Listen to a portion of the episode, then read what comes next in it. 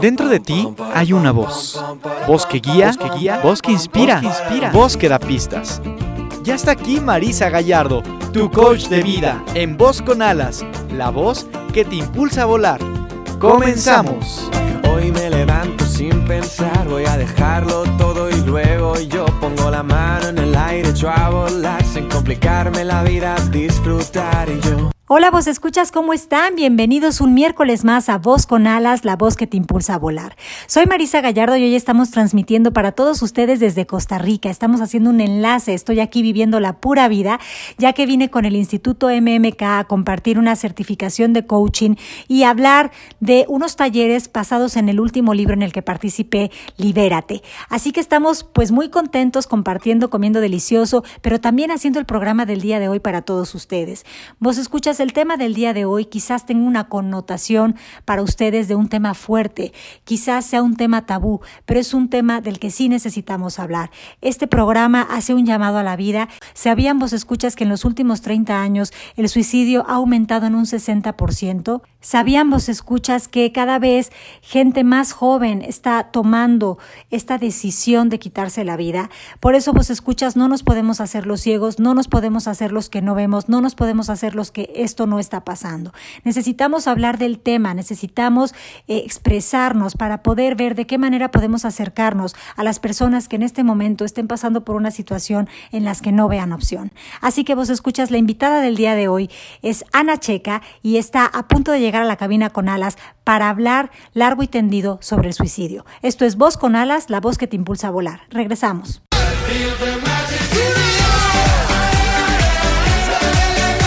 Voz, tu voz, su voz, nuestra voz. Voz con alas, la voz que se eleva desde el interior. Continuamos.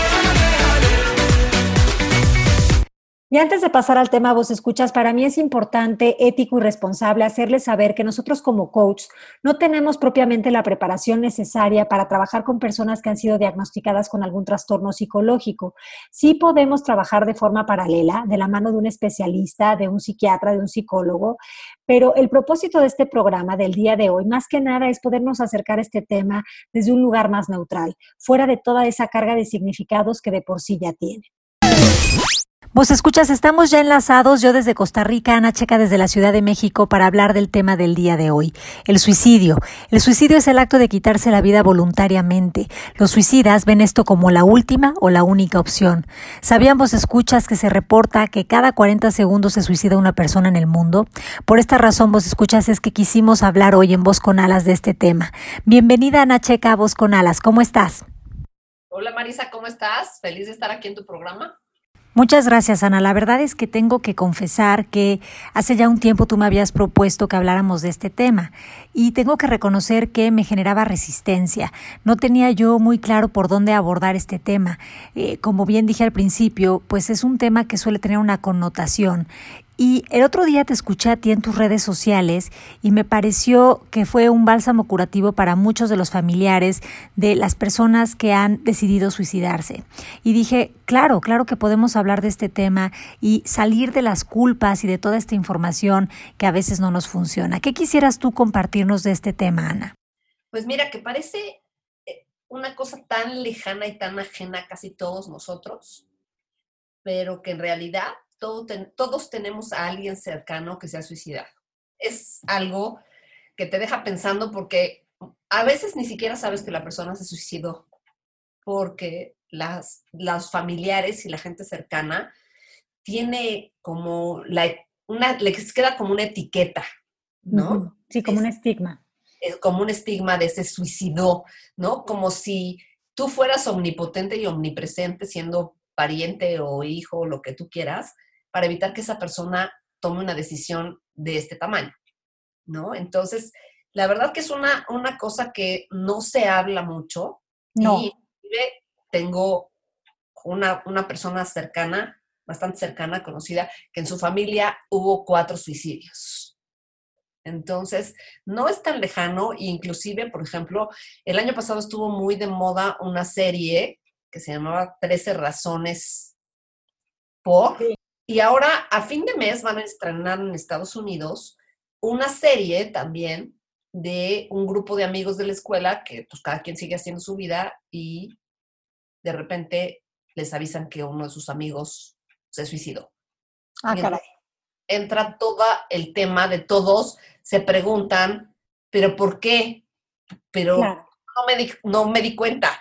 ¿Cómo no me dijo? O sea, entonces entra toda esta cosa social, psicológica, personal, de caer en culpas, que como sabemos, las culpas no sirven absolutamente para nada más que para atormentarte. Para nada, para nada. Una culpa nunca resuelve nada. Oye, Ana, pero ahorita que dijiste este tema de esta serie, ¿no? Que fue tan famosa el año pasado, eh, mis hijas me propusieron verla. Y cuando yo la vi, la verdad es que te tengo que confesar que yo no entendía por qué era tanto el alboroto de esa serie. Me parece que el, que el tema del suicidio ni siquiera está muy bien argumentado, ni planteado, ni justificado en esa serie. Es más, siento que eh, de alguna forma eh, el suicidio de esta chica fue una manipulación hacia las personas que la rodeaban. Entonces, como que no, no, no, no, no pude usar esa serie como un ejemplo de, explicarles a mis hijas el, tema del suicidio. O sea, no me pareció coherente. No, yo te una cosa, yo la vi. Este, mi sobrina que tiene 18 años la vio, la leyó, le leyó el libro y yo quería estar más al tanto de esto precisamente, porque también en nuestra, familia ha habido suicidios, entonces yo quería saber cómo era lo que estaba viendo ella y de lo que era, de lo que se estaba enterando. Y lejos de parecerme algo interesante, me parece que está llevada desde un lugar diferente, no te voy a decir que equivocado, diferente, la visión del mundo de cada quien. Viene al caso con que la gente va recibiendo unos cassettes ¿no? Y cada uno de los que estuvo involucrado con ella en algún momento de la historia, le llega un cassette y como que le reclama que tuvo parte de la culpa de que ella se suicidara. Y esto, la verdad es que a mí me parece una cosa, pues hasta maquiavélica, porque como, o sea, te vas a suicidar y desde antes ya estás grabando una cosa donde yo te voy a decir a ti que por tu culpa y que tú hiciste o dejaste de hacer. Sí, muy, muy enfermo, tienes que tener la mente muy retorcida o sea, porque realmente la gente que se suicida lo que le pasa es que se siente solo, se siente triste, se siente con cero posibilidades ante las situaciones. Y, yo creo que lo último que quieren realmente es chantajear, aunque te voy a decir que hay gente que utiliza el suicidio, o sea, no el suicidio como tal, sino la idea del suicidio como un acto de manipulación. Sí, por supuesto, eso lo hemos visto mucho en relaciones, ¿no? De pareja, en las que, pues si no, si, si, no, si me dejas, me voy a suicidar, si me dejas, me voy a matar, si me dejas, ¿no? Y, cuántas relaciones están a veces basadas en el miedo. Conozco un caso que justamente el cuate este le dijo a ella varias veces a una chava que conozco, oye, este, si tú terminas conmigo me voy a suicidar y si tú terminas conmigo me voy a suicidar y así estuvieron mucho tiempo y un día ella dijo, ya, por favor, ya no puedo más, ¿no? Por salud mental terminó con él. Y entonces este cuate le habló por teléfono y le dijo, como terminaste conmigo, me voy a suicidar. Y estando ahí en el teléfono, él, él sería un balazo. nada más que... no, bueno. Terrorífico, terrorífico, porque aparte imagínate el grado de, de, manipulación como para que te hable por teléfono y entonces te vas a quedar con esta culpa hasta el día que te mueras, ¿no? Ay, sí, no. Está de ni, ni, ni, ni, ni, ni, ni. No, no, horrible. O sea, ese cuate sí que mejor hubiera ido a un psiquiatra que lo medicaran. Pero te voy a decir que es lo más grave de todo, que para suicidarse también hay que hacer investigación. No creo que es tan, tan fácil. Este cuate lo que le pasó fue que se quedó ciego. Claro, claro. Entonces se murió y nada más se quedó con una discapacidad y con una bola de problemas en su familia, ¿me entiendes? Sí, sí, por supuesto.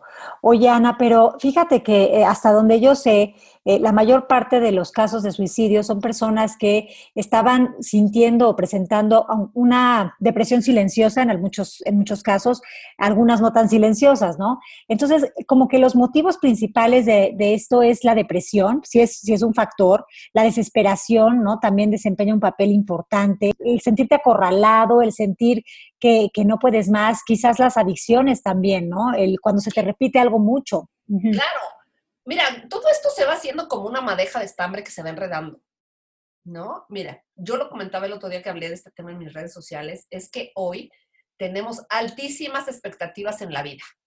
Sí. Para nuestra vida y para la vida de los otros, ¿no? Y tienes que palomear demasiadas casillas al mismo tiempo. Y, y, cómo estamos muy metidos en un rollo de competencia y de comparación, ¿no? Que nos lleva a generar esas expectativas también.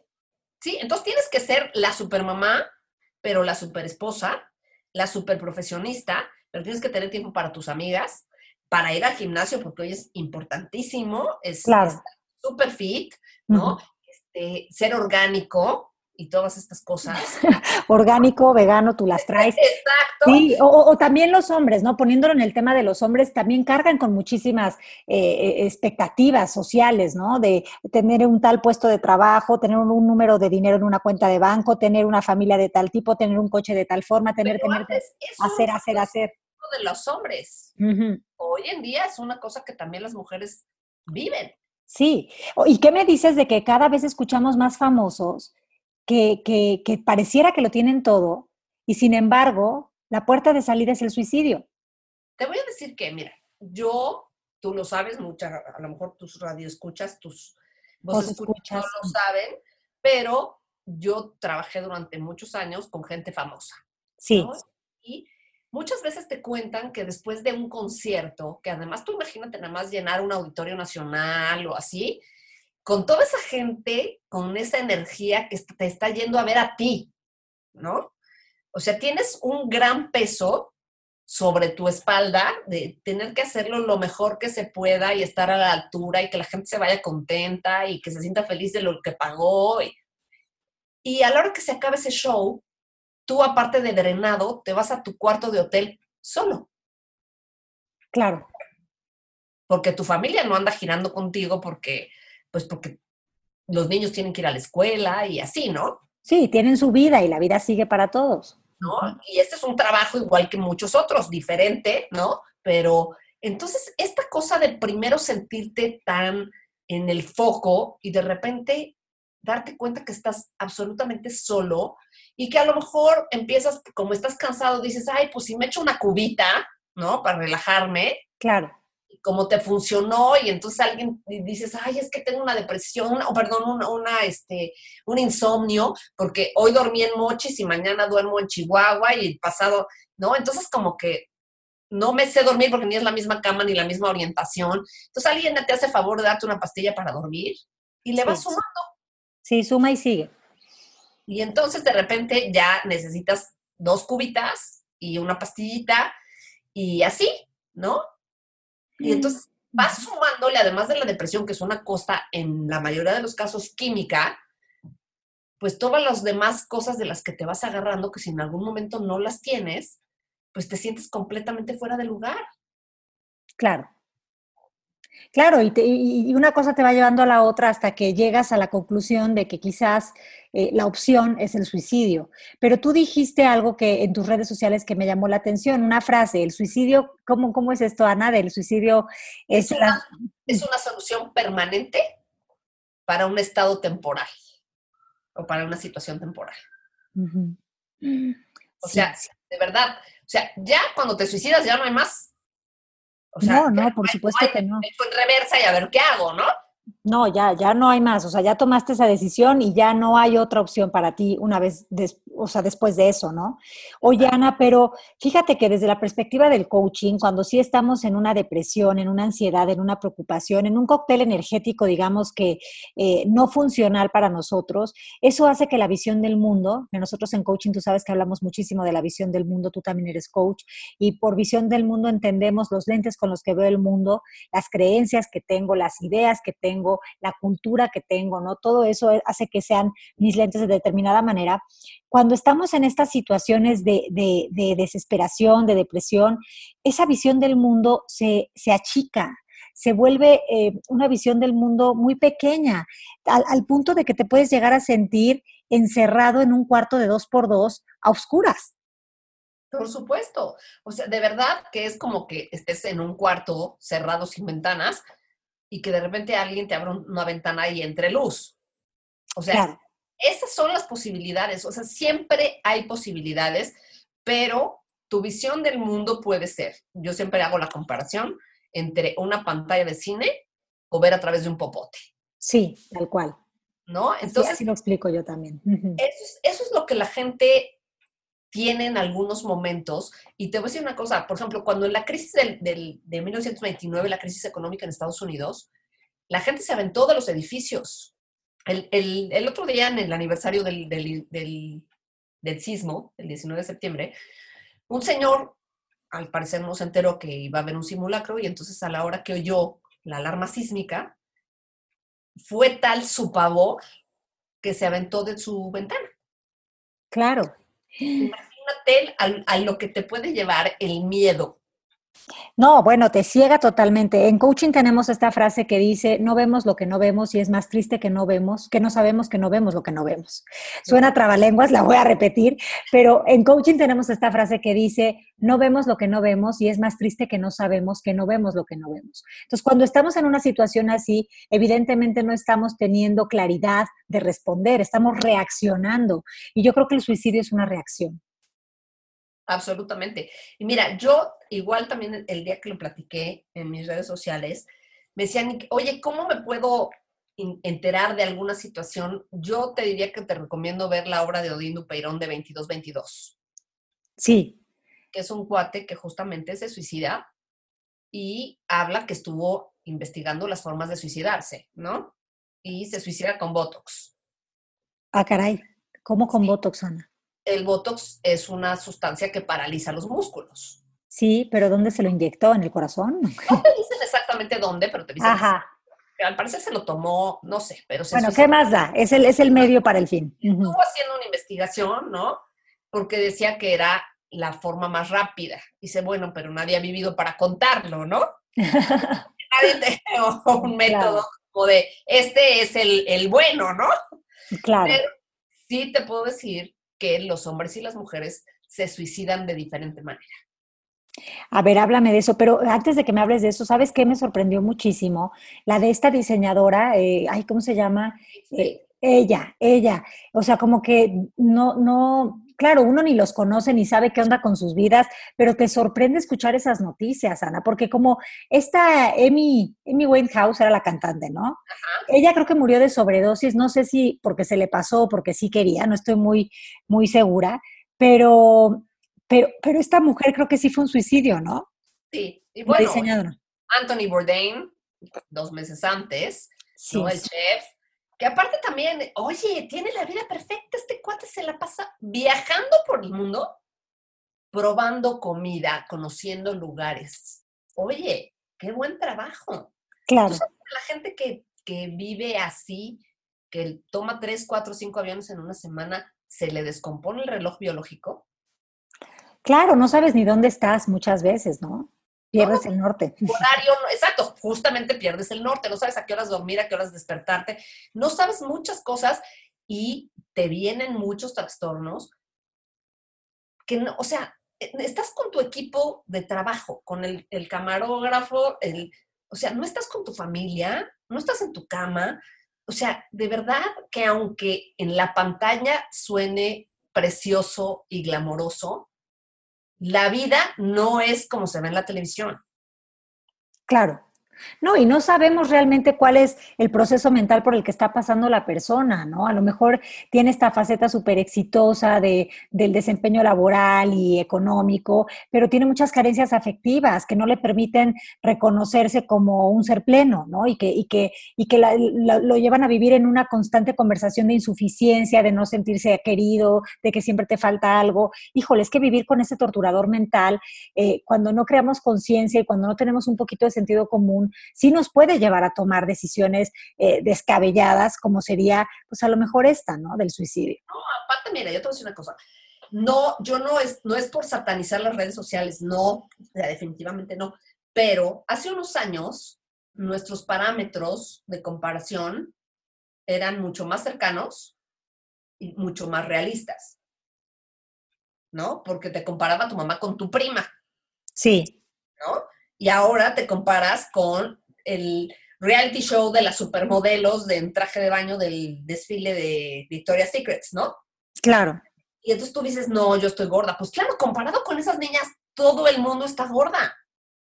Sí, y pero no sabes, Ana, eh, cómo afecta eso a, pues a las jovencitas, pero a cualquier mujer o persona que no tenga bien amueblada la cabeza, o que no es que no las tengas bien amueblada, pero que no estés pudiendo ver, eh, o que creas que para ser alguien necesitas tener eso, te puede llevar a la casa de, los sustos, pero mala onda eso. ¿eh?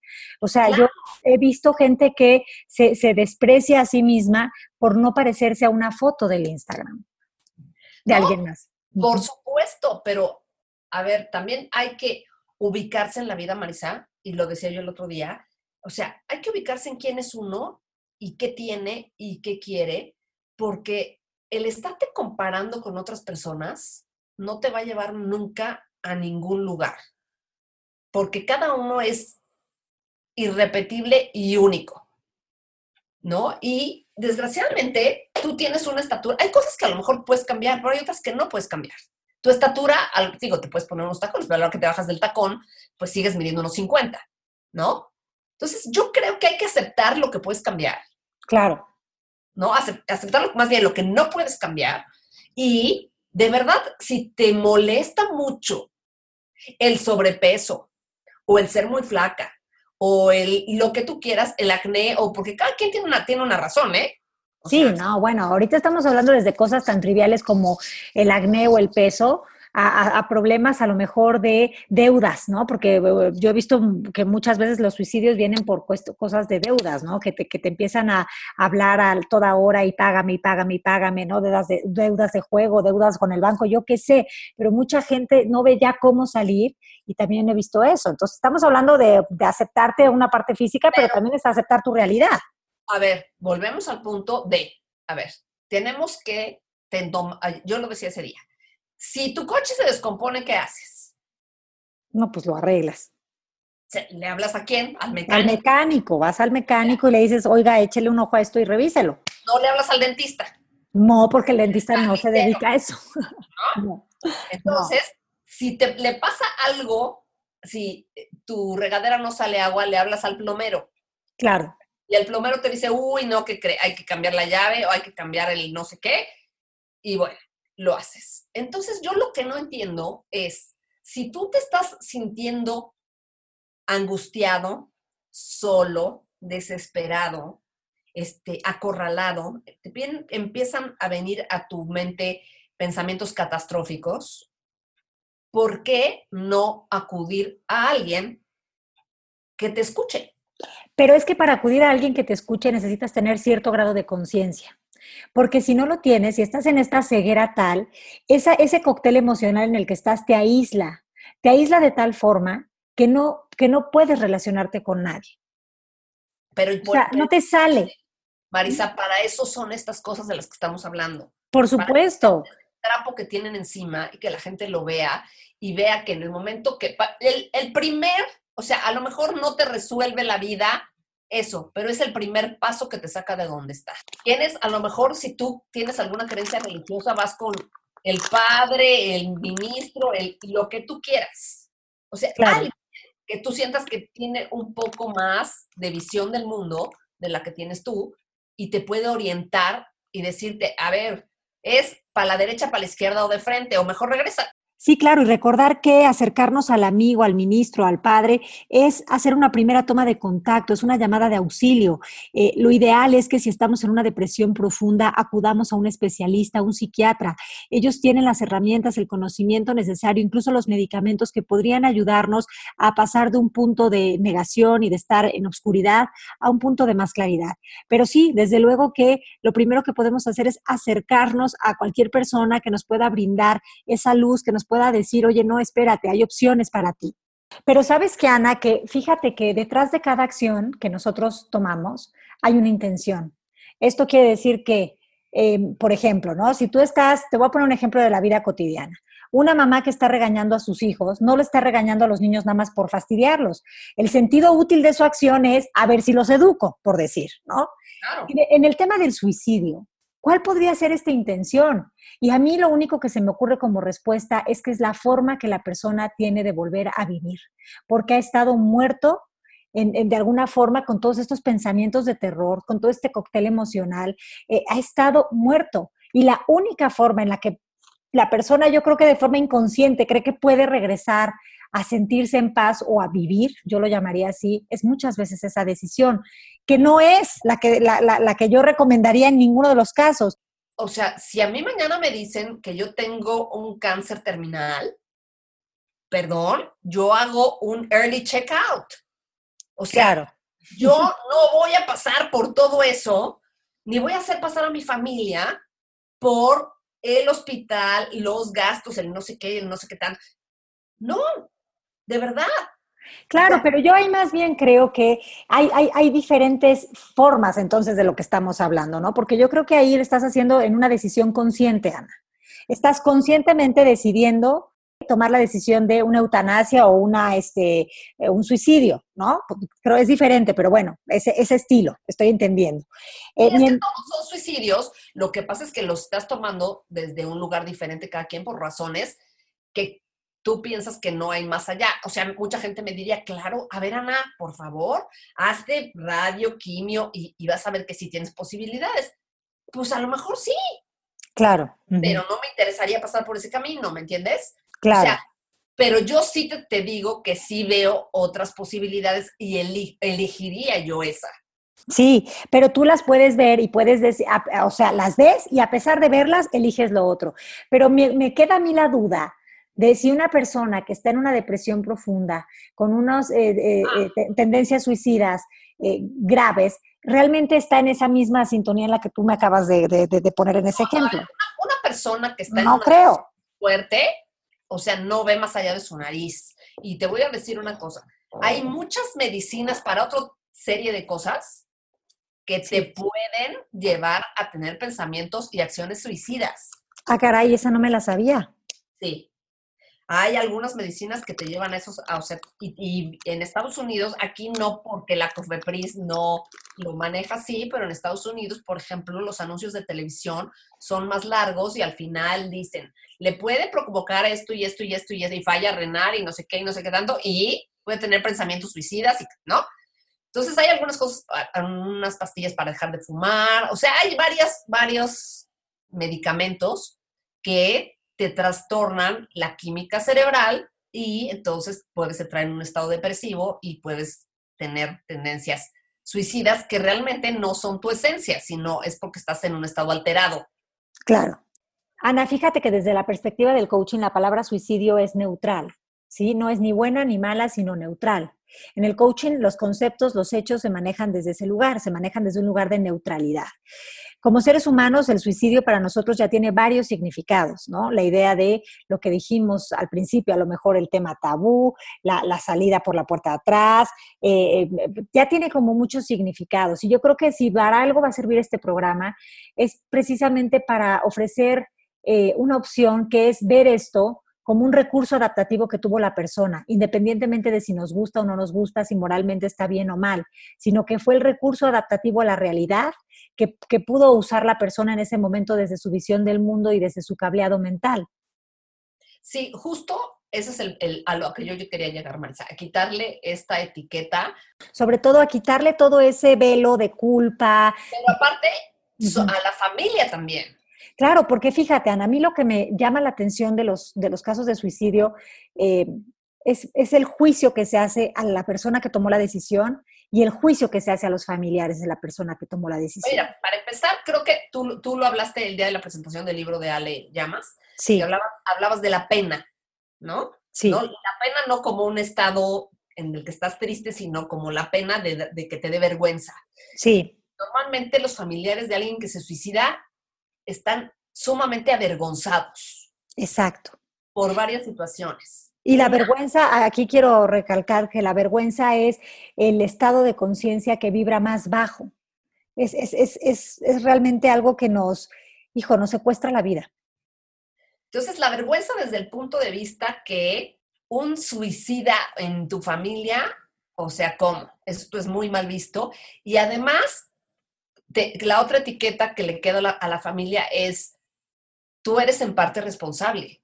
¿Cómo no viste que esto estaba pasando? Exacto. ¿Cómo no hiciste algo?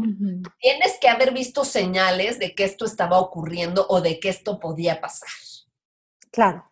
¿No? Entonces, es una cosa, este, yo tengo una amiga que se suicidó, una familiar de ella, y en el velorio la gente le decía, ¿verdad que no se suicidó? Es que están diciendo que se suicidó, pero realmente ya les dijimos que lo que pasó fue que lo secuestraron y lo mataron y entonces, pero ustedes están diciendo mejor que, que, se suicidó para que sea menos, menos este, fuerte, impactante. Fíjate, fíjate la negación, ¿no? del, momento y, y, todo el cuento de terror que, que aparte dijeras lo cambió por una versión más bonita, pero ni siquiera. No es, o sea, primero vamos a ocultarlo, vamos a meter ahora sí que el cadáver debajo de la alfombra. Ajá, vamos a ocultar el cuerpo, sí. Exacto, o sea, así de, que nadie se dé cuenta. Perdón, todo el mundo se da cuenta. Hoy ya no se puede tapar el sol con un dedo. Una persona se suicidó, sí. O sea, desgraciadamente un amigo mío se suicidó el año pasado. Y bueno, o sea, nos enteramos por las redes sociales que se aventó de un cuarto de un hotel. O sea, no puedes tapar el sol con un dedo y tienes que aceptar las cosas y hablarlo, porque... Y pararnos de frente, a, frente a este tema, ya no desde un lugar tabú, sino también de, de, de, leer más allá de la parte trágica de esto, ¿no? Porque, como te decía yo antes, ya la palabra suicidio tiene una connotación negativa muy fuerte. si hoy nos echáramos unos pasos para atrás, no es que estemos diciendo que esté bien, porque por supuesto que no existe ni lo bueno, ni lo malo, ni lo... No, es neutral, punto. Es la mejor opción para la persona. Ajá es neutral, pero más que neutral es el recurso que encontró la persona desde donde estaba, con lo que estaba, para poder adaptarse a esta realidad, incluso si eso conllevaba morir. Sí. Punto. absolutamente. Entonces, ¿Y cuántas veces después de que esto ya pasó, la familia sigue masticando ese chicle sin sabor de, y yo debí de haber hecho, yo lo debí de haber impedido, si él hubiera hecho esto y te enojas con él porque tomó esa decisión, porque aparte, como tú dices, la, la familia carga con esa vergüenza, ¿no? De, de, de, fíjense, ¿no? ¿no? No hicimos nada y la decisión que tomó esta persona. ¿No? O sea, la gente le da miedo el que venga alguien a pedir explicaciones. Yo creo que mucha de la culpa se genera ahí. ¿No? no, y espérate, Ana, la gente le da miedo que los demás descubran que su familia no es tan perfecta, que esconden cosas, que hay relaciones en las que hay conflicto, porque ¿cómo nos hemos entrenado a aparentar? ¿No? bueno, o, sea, ese, ese es el deporte mundial. Claro, vamos a aparentar que somos felices, prósperos, buena onda, todo cool, todo bien, pero no, no lo estamos ni siquiera experimentando. Suena, de risa, pero un ejemplo que viene aquí como anillo al dedo es si no han visto o si ya vieron La Casa de las Flores. Ah, claro, claro. El primer capítulo hay una suicida y luego hay una foto familiar donde la, la, mamá de la familia está desmayada y le están deteniendo la cabeza para que salga la foto. Pero segundos antes la idea era posar en esa foto con la cabeza levantada, fingiendo que todo estaba ok y que tu marido no te había puesto el cuerno y que no había una muerta escondida, ahora sí que en la alfombra de tu casa, ¿no? Exacto. Exacto. Todo el mundo sabe y nada más te haces pendeja. Claro, claro. Y, y, cómo también eso a veces muestra el síntoma de lo que ocultamos, ¿no? Cómo a veces el, suicida es el que tampoco se adapta a esa realidad de decir, saben que yo no voy a aguantar, o sea, yo no voy a simular o a pretender que no está pasando esto. Yo, me, yo de alguna forma, ya sea consciente o inconsciente, se atreven a poner afuera lo que se había ocultado. No sé si me entender. El resto de mi vida, 24 horas, actuando. Claro. ¿No? O sea, no, no puedo, porque inclusive ahora ya, por ejemplo, los suicidios de gente con este, orientación sexual no convencional, digamos, es mucho menor. ¿Por qué? Porque hoy ya se puede hablar de eso. Hasta hace unos años, la, el suicidio de gente con orientación sexual, como la bisexualidad o el Sí, transexual. Era, era mucho más alto, ¿no? Entonces, dependiendo de qué es lo que se ve mal, qué es lo que no está aceptado, qué es lo que no está correcto. Porque aparte, hoy es un pecado mortal y mucha gente se suicida por esto, el no tener dinero. Sí, caray, sí, sí. Y mucha gente se mete en historias muy raras para poder conseguir ese dinero que luego los llevan a tomar esta decisión de ya no sé cómo salir de aquí y, precisamente es a través del suicidio. Vamos a aparentar que todos vivimos en este tren de vida que yo no puedo pagar. Sí. ¿O dónde está el problema de decir, güey, no tengo, no puedo, no puedo ir porque van a ser 500 pesos de cuenta y no tengo? Pues es el miedo, el miedo está muy, muy cañón, ¿no? O sea, como el miedo... La pertenencia, o sea, voy a dejar de pertenecer si, si no voy, si no estoy, si no pongo, si no... Entonces, realmente hay que pensar qué tanto estás tú y qué tanto, porque aparte, esa es una decisión que tomas tú, pero muchas veces orillado por todo esto de alrededor, Sí, ¿no? sí. el dinero, los juicios, este, todas estas cosas te llevan a ese lugar de ya no puedo más.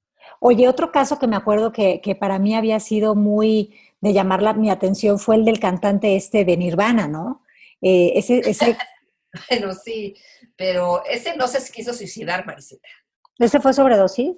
No, ese caso, el cuate este, Kurt Cobain creo que se llama, Sí, Eh, Kurt lo- lo que estaba haciendo era un, una cosa sexual, en donde se están ahorcando mientras se hacen un... Ah, caray. A ver, espérate, espérate. Me estoy enterando que estaba en un acto sexual practicando una cuestión así medio masoquista cuando de repente se le fue. o Pero sea, realmente, o sea, no estaba con nadie más, él, él estaba masturbándose Ajá. y dicen, o sea, hay gente que lo practica en parejas, hay gente que lo practica solo, que en el momento que tú estás sintiendo que te están ahorcando y tienes poco oxígeno pasando por las vías respiratorias, tu orgasmo es mucho más fuerte. Ah, caray, Ana. No, no, no, no sabía yo todo este show de Kurt Cobain. Fíjate que a mí me había impactado muchísimo.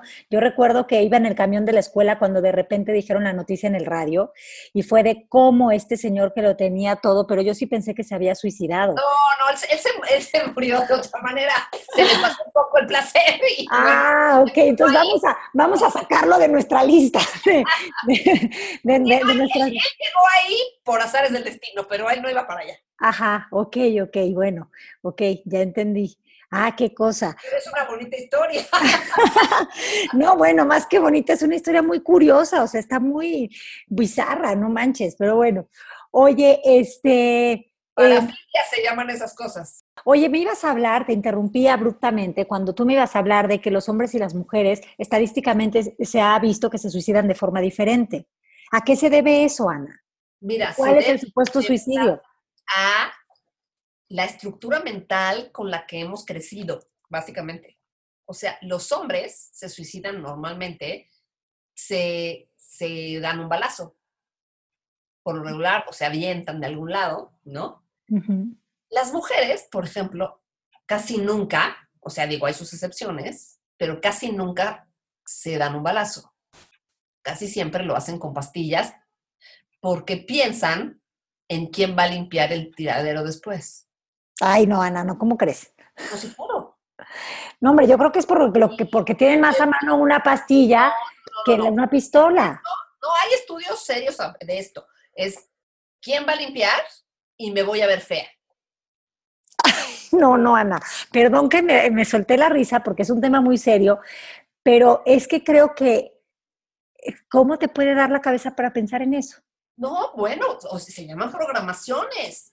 Y tenemos, y en estas programaciones están las creencias que tenemos y que tanto hemos estudiado. Yo sé, yo sé, lo que pasa es que, bueno, como que creo que en un momento de esos eh, no, no, no, no lo pensarías así, pero bueno, No, no, sí, porque la gente no, o sea, ¿no crees que a la gente le viene el pensamiento suicida así de ahorita le, me levanto y con permiso y es la primera vez que lo tienes? No, como bien dice Odín Dupeirón, todos somos suicidas de closet. ¿no? O sea, todos en algún momento piensan, no, bueno, si, si se fuera a caer el avión, pues no, yo igual mejor me, me, me mato antes de llegar al piso. No sé, cosas que dices como para no sufrir.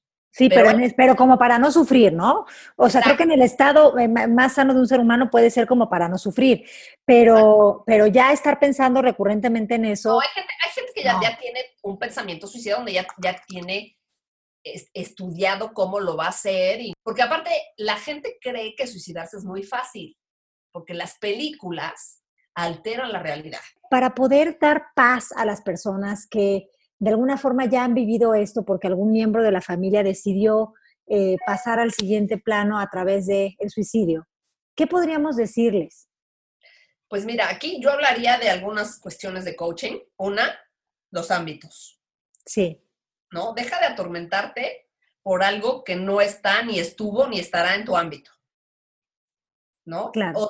las culpas no sirven de absolutamente de nada más que para martirizarte. Si en algún momento estás sintiendo que no estás siendo tú, yo creo que es importante 911, llámale a tu mejor amiga, llámale a tu, eh, eh, no sé, a, esta persona que te dijeron que es buenísima para escuchar, a tu psicólogo, a tu coach, pero llama a alguien, recurre a alguien. De verdad, no tienes por qué padecer y estar solo, no tienes por qué. Te vale pedir ayuda. O sea, ahorita en este momento tú sabes que un amigo mío está pasando por una situación muy difícil con su hija. Sí. Lo que más le admiro es que ha sabido pedir ayuda. Eh, eso es un talento, Ana. Pedir, pedir, ayuda, pedir es un talento de entrada, porque cuando tenemos creencias con respecto a que pedir es algo eh, de débiles o de gente encajosa o así, no nos atrevemos a nada. Y la petición es algo necesario. El propósito de este programa no era eh, poner el dedo en la llaga. El propósito de este programa no era volver más tabú un tema que, lo ha sido hasta ahora, sino que el propósito de este programa era dar una visión más limpia de significados a lo que a, este, a esta acción, ¿no?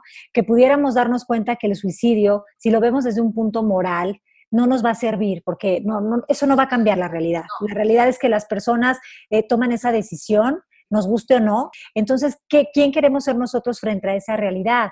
Si lo vemos desde la perspectiva moral, generamos situaciones de culpa y de vergüenza. Si hoy vemos eso desde un punto neutral y entendemos que fue la única forma que en ese momento encontró la persona desde su visión del mundo, podremos yo creo que caminar más hacia la paz y también dejar de juzgar al muerto, a la persona que ya tomó esta decisión, porque muchas veces ya se suicidaron y, sigue la, cuestión de ¿y por qué lo hizo y por qué lo hizo y no debió haberlo hecho, ¿no? El juicio contra la persona al principio entiendo que puede ser parte de una etapa del duelo estar en negación, estar en enojo con, la persona que tomó la decisión, pero después de un tiempo creo que sí tenemos que regresar a aceptar la realidad tal cual fue, la decisión que la persona pudo tomar con los recursos que tuvo. Y desde el amor, ver que lo que hizo es lo mejor que podía hacer con lo que tenía en ese momento.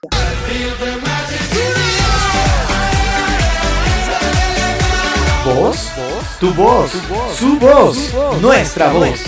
Voz con alas, la voz que se eleva desde el interior. Continuamos. Estoy seguro que la vida me tiene una sorpresa. Alguna magia que me encienda la luz de la cabeza. Aquí están tus cápsulas de Vita Tips que te dan dosis de conciencia en el botiquín mental. La medicina que alivia el corazón. ¿Cuáles serían una vez más estos Vita Tips para las personas que nos escuchan hoy con respecto a este tema? El uno, tú en tu ámbito y nada más acuérdate que solo tienes poder ahí y no tienes poder ni sobre otras personas, ni las acciones, ni los pensamientos de otras personas. Exacto. Entonces, cuando hablamos de estar en el ámbito, en el coaching, nos referimos a que existen, imagínense, tres círculos. Uno es tu círculo, donde tú eres el rey o la reina de la primavera. El otro círculo es el círculo donde están todos los otros que no eres tú. Y el otro círculo es el círculo de la realidad, donde hay situaciones como tu estatura, un temblor, una lluvia, que no tienes control ni poder. En el único lugar en el que tú puedes estar para vivir tu vida es en tu ámbito. Cuando una persona cercana a ti toma la decisión de suicidarse, tienes que saber reconocer que eso lo decidió desde su ámbito y que por más humano, generoso, buena onda, lindo tú las traes que tú seas, no había nada que pudieras hacer para cambiar una decisión que se tomó en un ámbito ajeno. Número dos. Las culpas viven en el pasado y no sirven más que para atormentarte. Claro. Identifiquen la culpa, identifiquen la culpa y véanla como algo que no es verdadero. No había nada que pudieras hacer y simplemente sabemos que no había nada que pudieras hacer porque no lo hiciste. Si hubiera habido algo que pudieras hacer, lo hubieras hecho. La vida es como es. Acepten lo que es, incluso si eso que es es doloroso. El dolor es un aviso de que hay algo que sanar.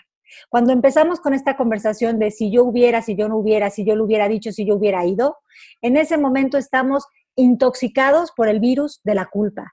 Y ese virus no nos va a regresar al muerto, a la vida, y ese virus nos va a matar a nosotros en vida. Muy pesada de cargar, ¿eh?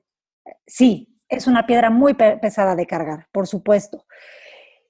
¿Cuál sería el número tres? El número tres serían saber hacer peticiones. Y las peticiones vienen en el punto en el que tú ya te diste cuenta que no te estás sintiendo bien de alguna manera. Entonces necesitas que alguien te escuche porque te sientes solo, te sientes triste, te sientes mal anímicamente, porque se te está cerrando el mundo, porque se te está cayendo a pedazos. Y entonces tienes que compartir eso con alguien, con alguien que tú sepas que tiene un poquito más de luz que tú.